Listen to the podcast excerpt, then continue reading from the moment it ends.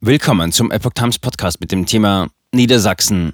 23-Jähriger durch Schüsse getötet, zwei Verletzte. Ein Artikel von Epoch Times vom 20. September 2022.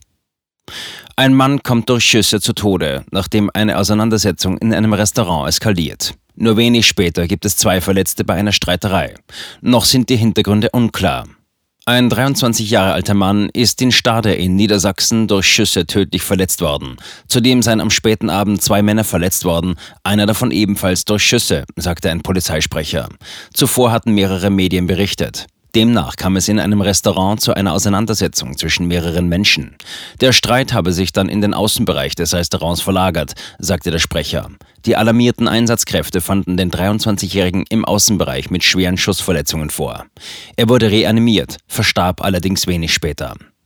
Vor einem Haus unweit des Restaurants gab es kurz darauf eine weitere Auseinandersetzung zwischen drei Männern. Dabei sei ein 28-Jähriger schwer am Kopf verletzt worden, hieß es. Hinter dem Haus fanden die Einsatzkräfte einen 39-jährigen schwer verletzten Mann.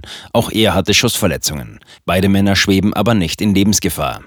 Im Treppenhaus des Gebäudes sei eine Schusswaffe gefunden worden, sagte der Polizeisprecher. Ob es sich um die Tatwaffe handele, werde geprüft. Alle vier Beteiligten wurden vorläufig festgenommen. Es wird noch ermittelt, wie die Taten zusammenhängen.